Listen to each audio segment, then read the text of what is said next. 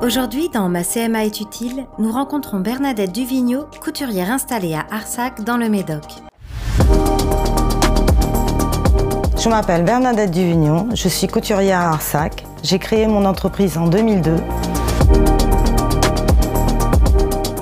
La couture, c'est ma passion. J'avoue, depuis toute petite, je piquais des chemises à mon père, euh, je les euh, déglinguais, je faisais des choses avec, etc. Et puis ma mère me disait, mais c'est pas possible, tu as envie de faire de la couture. C'est les filles, euh, la plupart des filles, quand on dit couture, tout le, monde s'échappe. Et, et, ma mère avait la vieille machine là qui était carrément à la main. Il n'y avait même pas de pédale, rien du tout.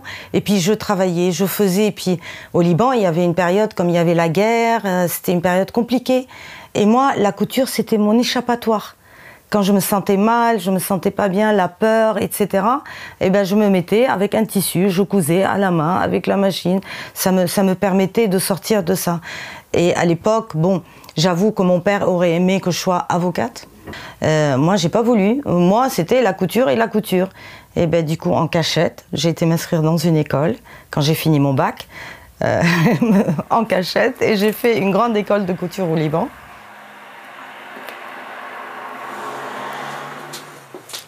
J'adore parce que cette robe, elle est, elle est trop belle, mais il manquait un petit quelque chose en haut, quoi.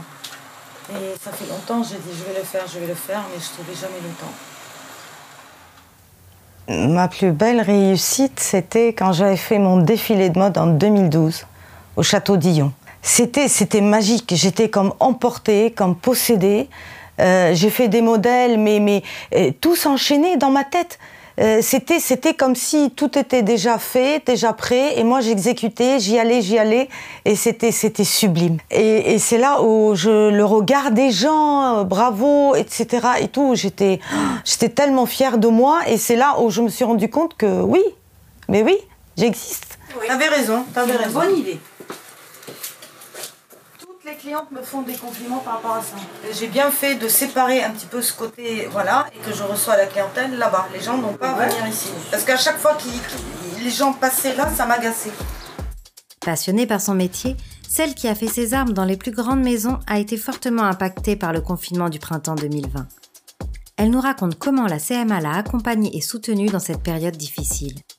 Ah, la CMA, c'est c'est ma famille professionnelle. Ils m'ont tellement aidé, euh, surtout au premier confinement. Euh, c'était vraiment une période anxiogène, difficile, euh, où on n'avait pas des informations, je veux dire comme tout le monde, je ne suis pas la seule, que ce soit particulier ou professionnel, c'était une période qui était très compliquée. On ne savait pas où on allait, ça nous tombait dessus comme ça.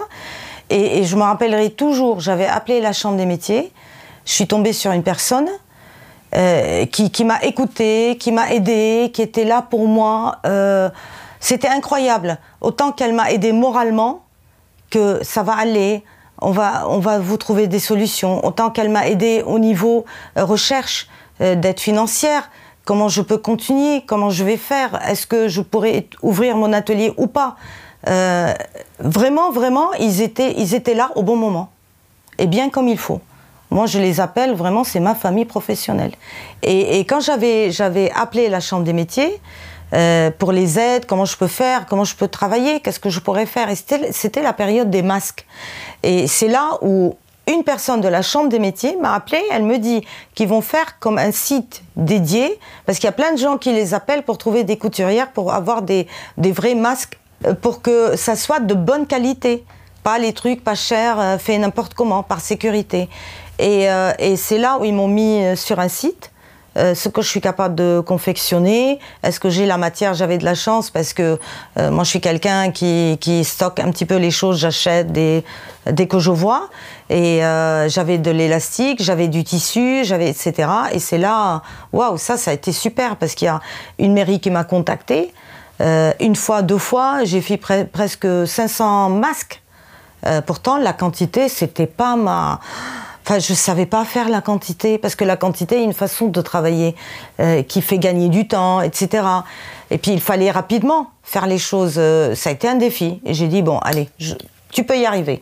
Et finalement, j'y suis arrivée. Après, il y a eu un château qui m'a appelé, un autre château qui m'a appelé, plein de gens qui savaient même pas que j'existais, euh, qui m'ont appelé, qui sont venus me demander un masque par-ci, un masque par-là. Et c'était touchant parce que certaines personnes me demandaient des masques et pour eux ici, et pour envoyer à leur famille à Paris, à Lyon, à Nantes, etc. Euh, waouh, c'était chouette.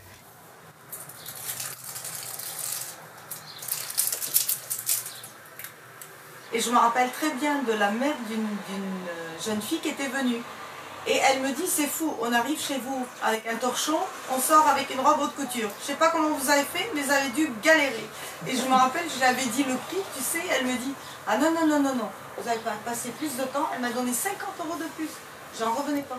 Être artisan, c'est euh, un sacré parcours. Parce que être valorisé, l'artisanat, je trouve que depuis quelques années, avec la grande industrie, Internet, etc., c'est en train un petit peu, il y a une période, ça, ça a tué, ça a écrasé l'artisanat. Et, et, je trouve que maintenant, je suis tellement fière que ça recommence, qu'on a compris maintenant que la main-d'œuvre, que être artisan, c'est une fierté. Avant, c'était pas euh, quelqu'un qui est artisan, euh, on le prenait pas en considération, on le respectait pas. Alors que maintenant, on a beaucoup plus de respect pour quelqu'un qui vient de l'artisanat, qui travaille avec ses mains.